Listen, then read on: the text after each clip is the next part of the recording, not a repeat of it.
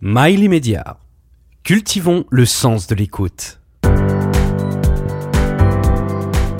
Salut à tous, aux manettes de Liberté d'entreprendre, Céline Amaury. Et Patrice Arditi.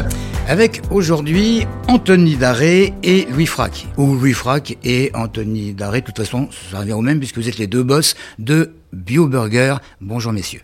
Bonjour. Bonjour à tous les deux. Bonjour à tous les deux. Vous dirigez euh, une chaîne ou une enseigne, je ne sais pas trop euh, comment on dit. Les deux, une enseigne, ouais. ouais. On dit une enseigne. Voilà, euh, qui compte ben, pas mal de restaurants, en propre ou en franchise, à Paris et dans quelques grandes villes de France. Une offre à 100% bio, évidemment, avec transparence de la chaîne de production, et ça vous y tenait terriblement, belle réussite.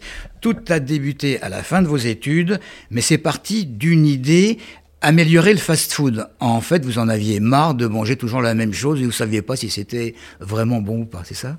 Oui, complètement. Alors oui, bah, l'idée c'était ça, c'était un peu la génération, notre génération, hein, qui a été un peu euh, biberonnée, enfin plus ou moins au fast-food. On adorait le produit, on adorait le hamburger intrinsèquement, on trouvait ça super bon. Euh, simplement, on trouvait qu'il était mal exécuté et qu'il pourrait gagner en, qualité. On a été pas mal de personnes à avoir cette idée en même temps. Et en fait, euh, la différence euh, qu'on a eu nous, c'est qu'en fait, on tout de suite, on s'est tout de suite dit qu'il fallait que ce soit bio, parce que le côté bio apportait, dans un premier temps, pour nous, un gage de qualité au niveau de la santé, au niveau de l'environnement, au niveau des produits. Et puis, de fil en aiguille, on s'est dit, mais tiens, c'est cool aussi, ça marche dans l'autre sens. Le hamburger, c'est aussi une façon de montrer une bio qui soit plus sympa, plus gourmande, plus sexy, euh, moins ennuyeuse en fait. Et donc là, euh, c'est là que l'idée a commencé. Alors là, c'est, vous êtes super audacieux parce qu'on est en 2011. Euh, vous êtes à la sortie de vos études, comme le disait Patrice. c'est un projet qui a germé dans vos cerveaux en, 2008. Et vous voulez vous attaquer aux trois géants du marché, mmh. qui sont pas, on va pas les citer, mais qui sont pas n'importe qui quand même. Non, pas n'importe qui, ça c'est sûr. Après, euh, après, on a cette fougue hein, quand on est jeune. 2008, on avait 21, 22 ans, enfin même pas 20, 20 ans mmh. quoi. On était vraiment très jeunes. Et, euh, et nous, ce qui nous stimulait là-dedans, c'était vraiment de créer quelque chose de totalement novateur. Euh, parce que le fast-food 100% bio, ça n'existait pas en fait. Au-delà même du burger en tant que tel, le fast-food du 100% bio, que ce soit en France ou même ailleurs, d'après nos, nos recherches à l'époque, en tout cas, ça n'existait pas. Et, nous, c'est ça en fait qui nous a vachement excités, c'est de partir sur quelque chose de totalement différent euh, pour challenger ces, grands, euh, ces grands euh, faiseurs, quoi, ces grands empires.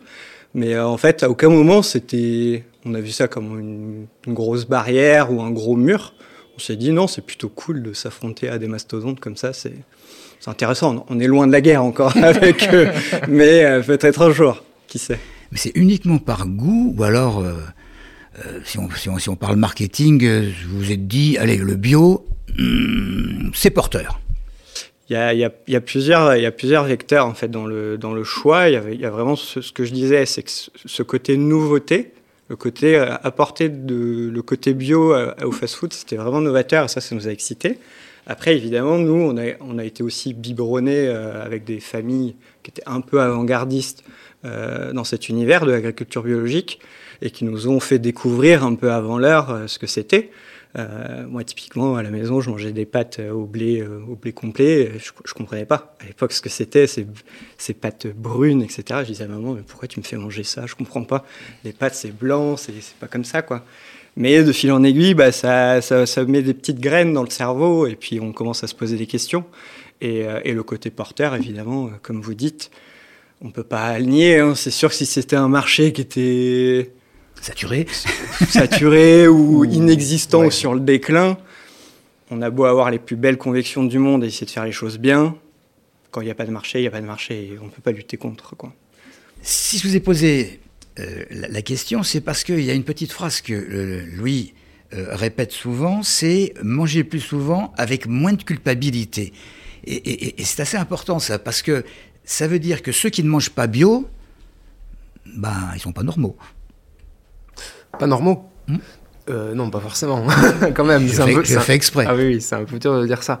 Euh, nous, notre, euh, notre ADN, en fait, c'est de promouvoir la bio et la transition écologique dans son ensemble par le plaisir et le sans contrainte.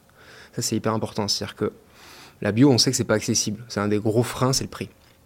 Et nous, depuis le début, en fait, on s'est dit, on veut faire un McDo bio pardon pour la marque, euh, aussi, mais pas plus cher.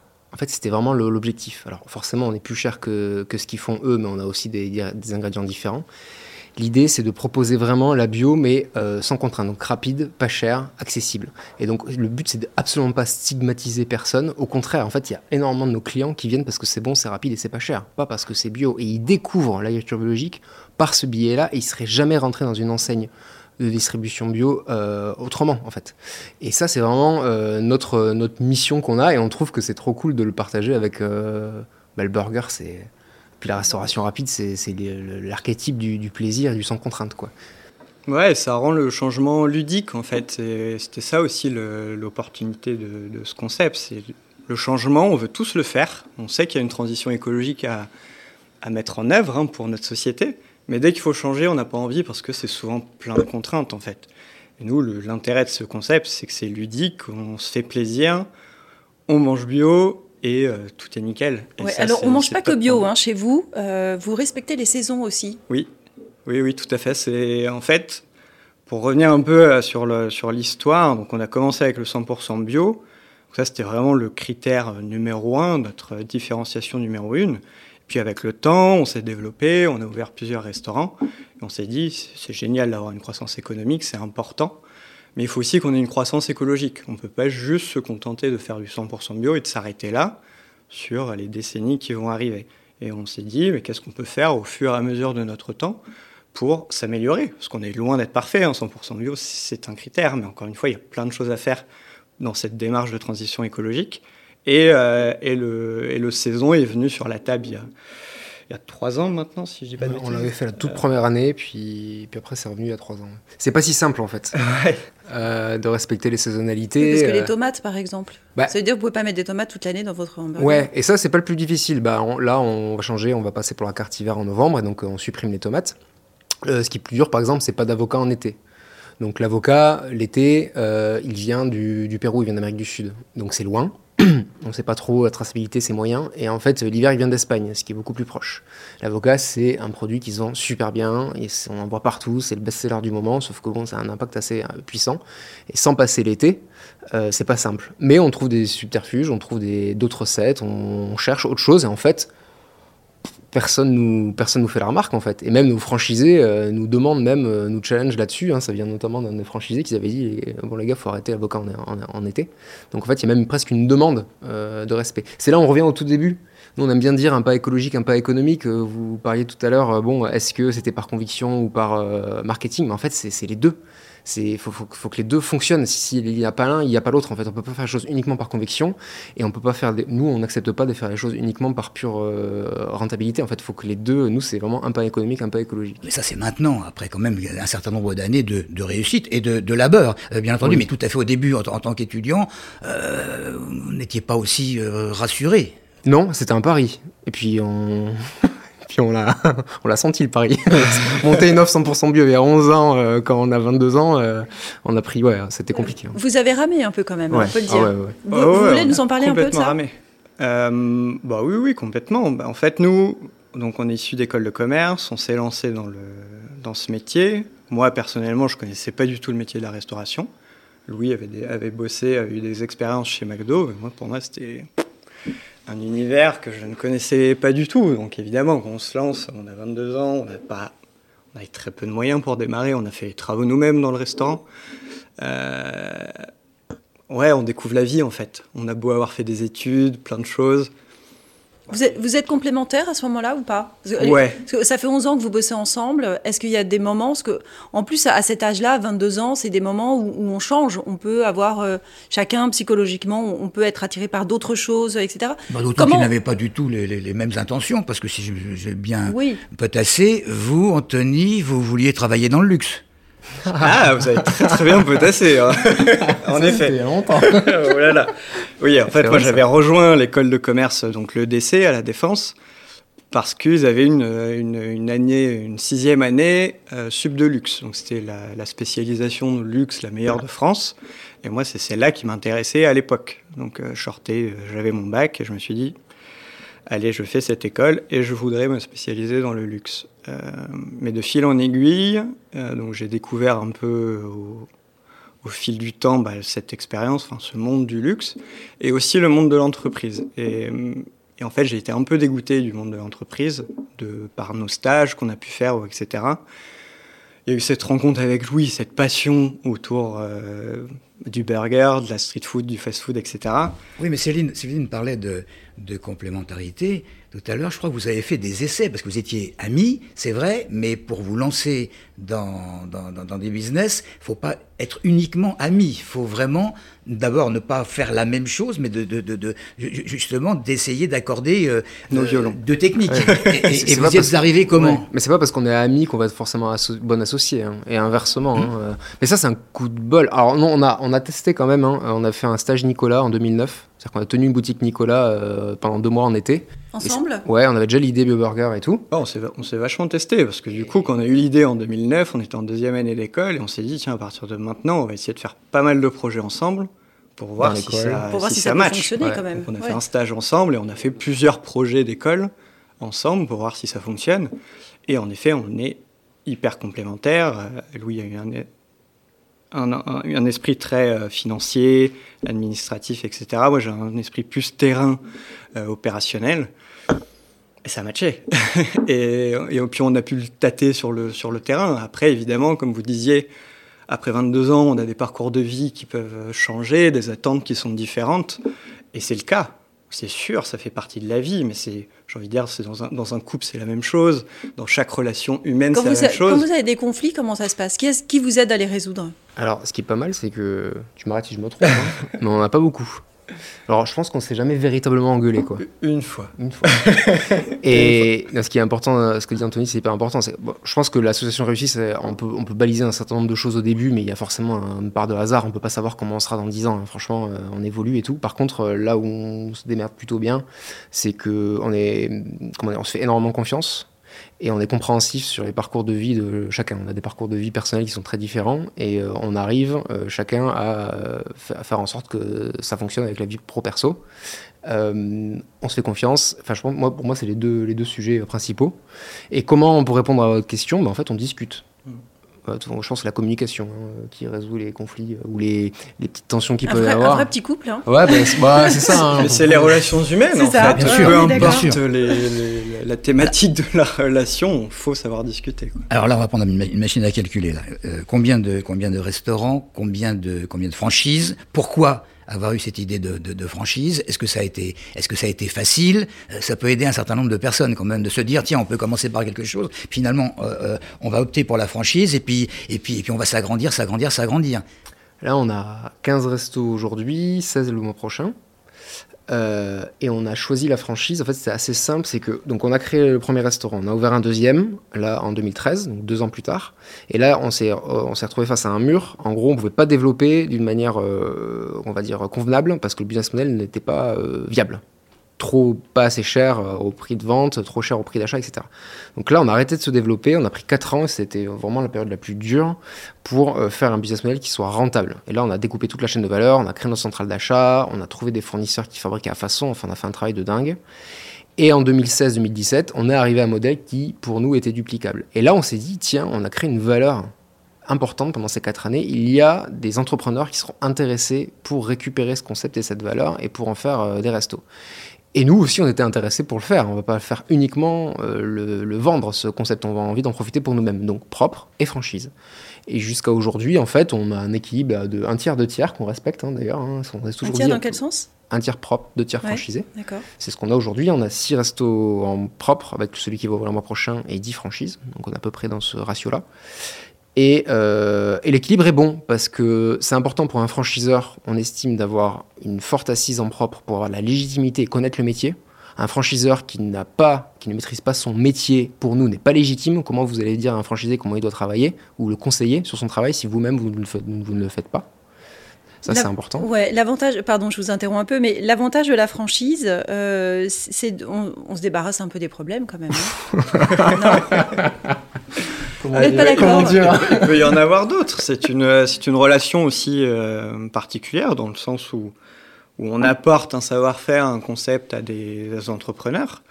Et euh, donc ils ont quand même un, un, respect de certaines choses à avoir pour respecter la marque. Et nous, on a aussi un certain nombre de devoirs envers eux pour les conseiller dans leur travail, pour qu'ils fassent croître leur, leur business. Donc c'est une relation qui est aussi particulière parce qu'il faut toujours pareil, il faut trouver un équilibre pour que chacun s'y retrouve. Et euh, mais c'est pas, on peut pas dire que c'est un métier différent. C'est un, métier, euh, complètement différent. On commence à faire du service, euh, on a un échange. Et puis nous, on a une, on a une façon d'aborder en fait la franchise qui est un peu particulière. C'est que nous, on va assez loin dans l'accompagnement des franchisés. On est très sensible à leur rentabilité à eux, à comment ils fonctionnent, parce qu'on est très sensible à notre image de marque. On a la meilleure note sur Google aujourd'hui des burgers tout confondus, égalité avec PNY c'est pas pour rien, c'est parce que on va jusqu'au bout des choses, on investit beaucoup. Euh, là-dedans, et c'est vrai que nos franchisés, c'est bon, il faudrait qu'ils le disent eux-mêmes, il faudrait qu'on aurait dû inviter un franchisé, mais on a un témoignage euh, qu'on a laissé sous, la table. Ah, parfait. Non, mais pour nous, en tout cas, c'est euh, on est une petite boîte encore aussi, donc c'est pas juste quelqu'un qui paye la redevance et puis qui a le droit d'utiliser la marque, quoi. C'est quand même beaucoup plus que ça. Oui, il y a tout un accompagnement autour. nous, oui, il faut qu'on fasse grandir la marque ensemble. C'est très important. C'est de l'échange, qu'est-ce qu'on va faire demain pour s'améliorer? On, je, je vous sens très père de famille hein, sur euh, le fonctionnement de l'accompagnement de BioBurger. On essaye, on essaye, on encore, une fois, on essaye de faire au mieux pour faire grandir notre marque le mieux possible pour répondre à, notre, euh, à nos envies d'origine, hein. faire grandir euh, la transition écologique, faire grandir la marque économiquement parlant. Mm. Et puis ça, on verra où là où ça nous mène. Quoi. Pendant toutes ces années où vous avez pivoté, on va dire pivoter, c'est peut-être pas tout à fait le terme. Comment mm. vous avez fait pour vous rémunérer? Parce que vous, vous, êtes reparti de zéro un peu euh, pendant 4 ans? Euh, alors on n'a pas. Que, ouais, qu'est-ce que vous entendez juste par pivot? Bah, En fait, parce que vous avez vous avez démarré avec un business model qui n'a pas fonctionné. Bah, ça, euh, vous, vous, avez tout remis à plat. On n'a pas pivoté justement. C'est là on est fier, c'est que le burger bio, 100% bio, mm. est pas cher. Bah, en fait, c'était en 2011 et c'est en 2022. Vous l'avez toujours, ça En fait, on a, on, a, on, a, changé de façon de travailler pour respecter notre engagement et ne pas pivoter, justement. Ça, c'est hyper important et on est, on est super fiers d'y être arrivé parce qu'à un moment donné, franchement, on s'est regardé avec Anthony, je me rappelle un moment, ça devait être en 2014, on s'est regardé, on s'est dit, mais c'est pas possible, en fait. Ça ne marchera pas. Et aujourd'hui, on reste un. Bon, là, les prix augmentent pas mal en ce moment, tout le monde partout, mais on reste 30% euh, moins cher que la, concurrent, la concurrence des burgers gourmets. On va être 20-30% plus cher que On est vraiment un positionnement avec un rapport qualité-prix qui est top, tout en étant 100% bio. Euh, donc ça, on est vraiment content. Donc pour revenir euh, au niveau de la rémunération, bah, les premières années, on s'est payé euh, très peu, juste qu'il fallait pour vivre. Au début, bah, vous êtes entrepreneur, donc. vous avez commencé avec quoi? La, la tirelire de, l'étudiant, c'était quoi? Alors, Anthony. Le premier salaire, c'était, je sais plus, 600 ou 700 euros, quelque chose comme ça. C'était vraiment pour pour manger. tu peux parler de là où tu habitais. Euh, pour manger, moi, je me, dans, notre premier restaurant, il y avait une pièce, j'en avais fait une chambre, euh, donc 6 ou 7 mètres carrés au sol, un truc euh, tout petit. Sous les toits. Mais c'était le prix à payer pour se lancer. Et moi, je ne concevais pas ma vie autrement que dans ce projet, dans En 2008 En 2011, quand on a ouvert. 2008, c'était vraiment la jeunesse de l'idée. C'était Choiseul. Choiseul, 2011, Choiseul, tout à fait. Euh, et, donc, euh, donc euh, c'est comme ça en fait qu'on y a rien de, de, survivre. Il n'y a rien d'exceptionnel par rapport à un parcours entrepreneurial. Quoi. Je veux dire, il faut sacrifier un peu au début. Ce qui est cool, c'est qu'en restauration, on a pu quand même se dégager un salaire dès le début, même s'il était même si c'était peu, ce qui était plus dur même, c'était au moment où on a développé, quand vous passez de deux restos, vous devez embaucher des gens pour encadrer. Mais en fait, là, c'est là où ça bloque. C'est que vous, vous devez vous développer, donc vous devez passer du temps à faire du développement, à réfléchir à, à sortir de l'opérationnel. Et quand vous sortez de l'opérationnel pour se dégager un salaire, là, c'est plus compliqué. On est 11 ans après, il y a 6 mois, je crois, vous avez lancé une levée de fonds. Oui. Alors, une levée un peu particulière, puisque vous adressez à tout le monde, en fait, pas forcément à des fonds. Mhm. Euh, pas seulement des business angels, mais également à, bah, vos, à vos, clients. Oui, c'est la deuxième fois qu'on le fait. On a fait une en 2019 comme ça. Et en fait, euh, bah, ça correspond à ce qu'on veut. Euh, c'est on fait rentrer nos clients, nos salariés, nos franchisés, enfin qui veut. plusieurs centaines. Ah oui, là il y en a 400 là sur la levée en cours là. Des petits tickets, hein, parce que le, petit, le ticket d'entrée il a 100 euros, donc il y a des tickets à 100 euros, puis il y a des tickets à 250 000 euros. voilà, donc il y a un peu tout, tout le monde, et ça on aime bien. Alors c'est via la plateforme, une plateforme qui s'appelle LITA, c'est du crowd equity, du financement participatif, mais en equity. Euh, c'est autorisé maintenant. Et nous, en marque B2C, c'est hyper agréable parce qu'en fait, on parle aux gens. Enfin, ben, un BioBurger, on comprend ce que c'est, c'est facile, euh, on comprend dans quoi on investit. Euh, voilà, donc la plateforme LITA est spécialisée dans les entreprises à impact. Donc quand vous allez sur LITA, vous pouvez investir dans plein de projets qui, sont, qui ont un impact soit social, soit environnemental et autres. Donc là, on a un levée en cours, la deuxième levée. Ouais, on a beau, on a pas mal besoin de, de financement externe pour financer notre développement. hein. On a une tête de réseau qui est, qui est importante pour pouvoir assumer un gros développement. Et donc du coup, on doit compléter notre financement de manière externe jusqu'à euh, maintenant là. Le, le- le hamburger, il a été inventé en Allemagne. hein. Mhm. Oui. Il a été inventé en Allemagne, après c'est parti aux États-Unis. En France, il y a eu un monsieur euh, qui a créé un groupe qui s'appelait les Wimpy, que j'ai connu parce que j'ai 2-3 ans de plus que vous. hein. et je me suis toujours demandé pourquoi ça s'était cassé la figure.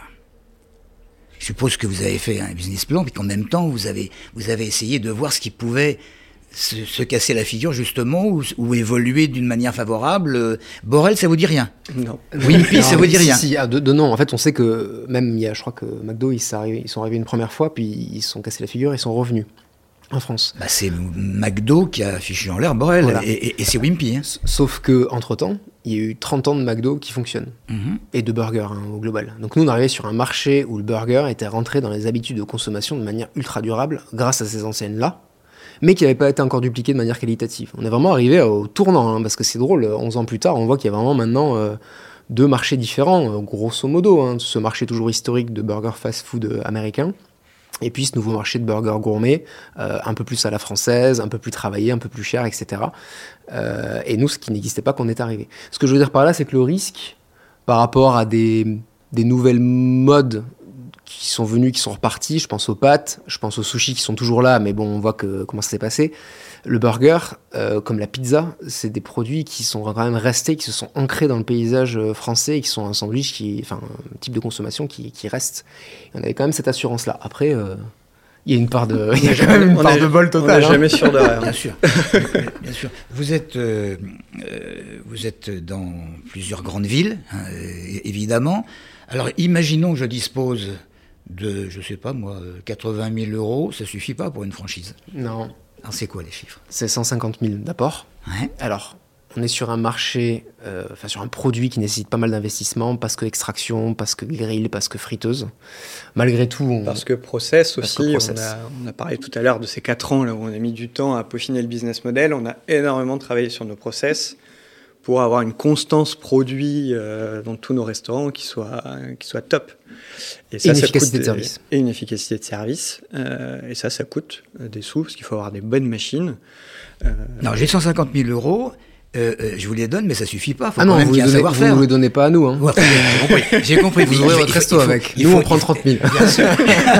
il, faut, il faut un savoir-faire. Et ce savoir-faire, c'est que vous, vous, vous me dites, allez, euh, tu, tu vas passer euh, trois heures par jour avec nous pendant un mois et euh, tu vas voir comment ça se passe. c'est ça Ouais, alors C'est 3 pas heures par jour pendant un mois, c'est autre chose. Mais... C'est pas trois heures par jour pendant un mois, ça va être des journées pleines pendant, pendant un mois pour vraiment bah, faire le tour de tout ce qui se passe en restaurant et comprendre son, son nouveau métier. Et puis il y a tout l'accompagnement sur les travaux, tout l'accompagnement sur les recherches des locaux. Euh, c'est vraiment et l'accompagnement qui se fait a posteriori de l'ouverture. hein. Donc c'est un accompagnement qui va de la première discussion, on se rencontre, on discute, est-ce qu'on va faire affaire ensemble, est-ce que ça match entre nous, jusqu'à L'ouverture et l'exploitation. En fait. Ce qui est sûr, c'est que plusieurs années après, on se rend compte qu'il y a pas mal de franchisés qui nous ont rejoints, qui n'étaient pas du tout des restaurateurs, ni des entrepreneurs, qui ont ouvert leur resto et qui cartonnent, et qui ont appris le métier avec nous, euh, qui le pèrent très bien. Et, et c'est top, ça, c'est une satisfaction. Ça veut dire qu'on leur apporte le savoir-faire euh, suffisant. Je pense à Arnaud, je pense à Étienne, je pense à. Et Puis on peut aussi faire des choses euh, sur mesure, dans le sens où, euh, par exemple, Nicolas, qui est notre franchisé à Montpellier, euh, donc euh, personne très jeune quand il, nous, quand il est venu nous voir, il avait, je sais pas, 22, 23 ans, donc vraiment très très jeune. Et on s'est dit, ok, pourquoi pas, en tout cas ça match humainement parlant, euh, il y a quelque chose à faire. Mais faut qu'on mette les bouchées doubles sur sa formation pour que voilà, qu'il tombe pas à des nuls le jour J. Et, euh, et du coup, bah, on l'a pris dans un de nos restos en tant que directeur pour le former pendant un an au métier. Et après, bah, il a pu euh, monter sa franchise maintenant il y a un an, qui tourne de mieux en mieux. Et euh, c'est voilà, c'est des choses aussi qu'on peut faire au, au cas par cas selon bah, les, les besoins de chacun. Ouais, c'est très personnalisé, il y a un véritable accompagnement. Quelles sont les qualités pour être un, un bon franchisé? Déjà amener 150 000 euros. Ouais, non mais euh, Alors, en vrai, oui, c'est déjà c'est peu. c'est de pas la pri- pas la pas priorité. condition, quoi. Il faut qu'il ait, mais Oui, bien sûr. Mais bon, Euh, nous, on recrute sur deux, deux, grands, deux grands thèmes. C'est la personnalité, donc l'intitulé personnel. Est-ce que ça passe ou pas avec nous? On parlait d'association tout à l'heure. Euh, avec un franchisé, c'est quasiment une association. Hein. On va vraiment euh, au fond des choses. Donc, il faut vraiment qu'on s'entende bien au niveau personnel. Nous, on a un mood d'équipe assez marqué chez nous. On recrute des gens en interne, hein, j'entends. Et en fait, voilà, il faut, faut, que ça fonctionne avec toute l'équipe, quoi. Et la deuxième chose, c'est la vision, le pourquoi. C'est pourquoi il fait ça? Qu'est-ce qu'il va chercher en fait derrière son aventure entrepreneuriale? Euh, quel est son objectif? Et là, il faut que sa vision, elle est jamais exactement identique que, la nôtre, mais il faut qu'elle colle un minimum avec la nôtre. Quand derrière, vous enlevez l'avocat en été, en fait, il faut que les franchisés suivent. Et même, euh, limite, il faut qu'ils soient acteurs de ça. Quand vous supprimez l'eau en bouteille, etc. Euh, je parle là de la vision écologique, mais il n'y a pas que ça. Il y a une façon de, de une vision du business. Voilà. Et donc ça, quand ces deux éléments-là, ils sont validés, le, les 150 000 euros d'apport, le reste, les compétences et autres, c'est bien quand il a l'expérience, c'est bien quand il a fait du management, c'est bien tout ça, la gestion, mais en fait, ça vient un peu après. Et nous, on sait la porter, tout ça. Vous êtes très écolo. Vous êtes très écolo. Et juste un petit mot sur euh, les efforts que vous prodiguez euh, contre les déchets. On n'est pas écolo, on est écolo pragmatique. Bon, vous voulez, non, mais c'est important. Hmm c'est qu'on va pas faire des choses écologiques qui, qui, sont pas viables en fait, parce que ça hmm sert à rien. Une, euh, action écologique, il faut qu'elle soit viable économiquement, sinon ça, ne hmm sert à rien. Sinon, on serait végétarien à 100% depuis longtemps. En fait, ça, ne marcherait pas. Euh, pardon, vous m'avez dit les déchets, les déchets. les, déchets, c'est important, c'est important. Là, en, faisant une petite enquête, je me suis aperçu que finalement vous, vous, vous aviez quelque chose qui était extrêmement serré comme euh, euh comme, comme, plan de l'attaque et que, et que le, les, les, bouteilles en plastique à, à, dégager c'était une chose, la limitation des déchets c'était autre chose. Je veux dire, c'est pas c'est pas du vent finalement. Ah non, ah non non, non. les déchets on a passé en tout compost il y a deux ou trois ans. Donc tout est compostable chez nous et composté en restaurant. Et là, il y a la loi qui va passer en 2023, donc on va devoir faire, et c'est tant mieux, euh, des emballages qui sont réutilisables sur place. Donc on arrête le compost et on remplace par de la vaisselle, quoi, tout simplement. Euh, voilà, mais bon, on aura été pendant trois ans euh, précurseur là-dessus et on aura fait de l'emballage composté pendant trois ans. oui, compostable et composté. Et là, on revient aussi sur le côté ludique dont, on, dont on parlait tout à l'heure. Et en fait, ce dont on s'était rendu compte, c'est qu'on avait mis le recyclage en place avant de passer sur le tout compost. Et en fait, le, le le tri ça ne marche pas un tri qui est 100% bien fait, je l'ai jamais vu de ma vie. C'est trop contraignant. C'est trop contraignant. Et là, le fait de passer au tout compost, une seule poubelle, on met tout dedans, le client n'a à se poser aucune question, et puis ça repart derrière à la terre. Donc en fait, c'est simple, intuitif et ludique. Je vais vous faire un petit compliment. Est-ce que vous êtes conscient d'avoir euh, contribué à, à changer l'image de la malbouffe à, notre, niveau. On n'a pas, faut qu'on offre plus de restos pour ça. On n'est pas assez connu. Mais oui, un petit peu. On pense que euh, un, petit peu, un petit peu. Oui, un petit peu. Le temps passe, mais j'ai une, question quand même. Euh, qu'est-ce que vous referiez différemment dix ans après? C'est une bonne question. Ah si, bah si, si Le market. En gros, enfin, je sais pas. Ouais, ouais, on peut quand on était en école de commerce, on adorait, enfin, moi j'adorais les cours de compta, euh, de business model, business plan, tout ça. C'était assez finance. Euh, en tout, euh, c'était, je crois que c'était les cours qui te paraissaient être les plus intéressants aussi, mais on n'écoutait pas en communication, en marketing, parce qu'on pensait que c'était du gros vent. Mais vraiment. on a ouvert, on s'est dit, une entreprise qui marche, c'est une entreprise avec un bon rapport qualité-prix. un bon produit au bon prix. Et en fait, on a compris, mais on a mis du temps à le comprendre, qu'il faut l'emballer dans toute une stratégie marketing, surtout aujourd'hui, tout un plan de communication et autres. Et ça, c'est des choses déjà qu'on a mis du temps à réaliser, alors que ça paraît ultra banal ce que je dis, mais en vrai, pour nous, c'était long à comprendre. Et ça a été long ensuite, et ça l'est toujours, mais là on fait des beaux progrès, à le mettre en œuvre euh, de manière euh, solide, euh, comme on sait faire dans les autres pans de notre boîte. On a été très bon en production de burgers, en process, en finance, en structuration de boîte, en tout ça. Alors en market et com, on est bon que depuis, euh, Kanto s'en occupe à corps et âme euh, depuis 6 mois, 9 mois. Enfin non, on a été bon avant, mais je veux dire, là on s'améliore de plus en plus parce qu'on a pris le taureau par les cornes et Kanto, euh, euh s'en occupe. Ouais. Peut-être que ça, on aurait fait différemment. Oh, oui, oui, ça c'est sûr. Et moi, la deuxième chose que je rajouterais, c'est se faire entourer. on a mis beaucoup de temps à se dire, mais on a besoin d'aide en fait sur, certaines, sur certains métiers, sur certaines choses. C'est normal qu'on ne sache pas tout. Et on a attendu bah, quasiment, enfin c'est en même temps que cette réflexion sur le marketing et la com, on commence, après 11 ans de, boîte, à se faire entourer par des personnes d'expérience pour nous aider sur tout un tas de thématiques. et sur lesquels grandir, parce qu'on a encore plein de choses à apprendre. Et, et, ça, pour le coup, je pense que c'est important de se faire entourer assez rapidement avec des personnes de confiance. C'est aussi ça qui est difficile, c'est trouver ce bon entourage, parce que voilà, il y a tout le monde à ses meilleurs conseils, etc. Mais il faut aussi trouver les, les personnes de confiance. Mais ça, j'aurais fait différemment là-dessus. Mm. On va se quitter sur ces paroles. Merci beaucoup. Merci, merci, à beaucoup. tous les deux. Merci Anthony, merci Louis. Merci. Merci et à la prochaine. Et à la prochaine. Au restaurant. voilà, au restaurant avec plaisir. Et pensez à tous ceux qui nous écoutent à, à liker sur les différentes plateformes. Merci beaucoup, à bientôt.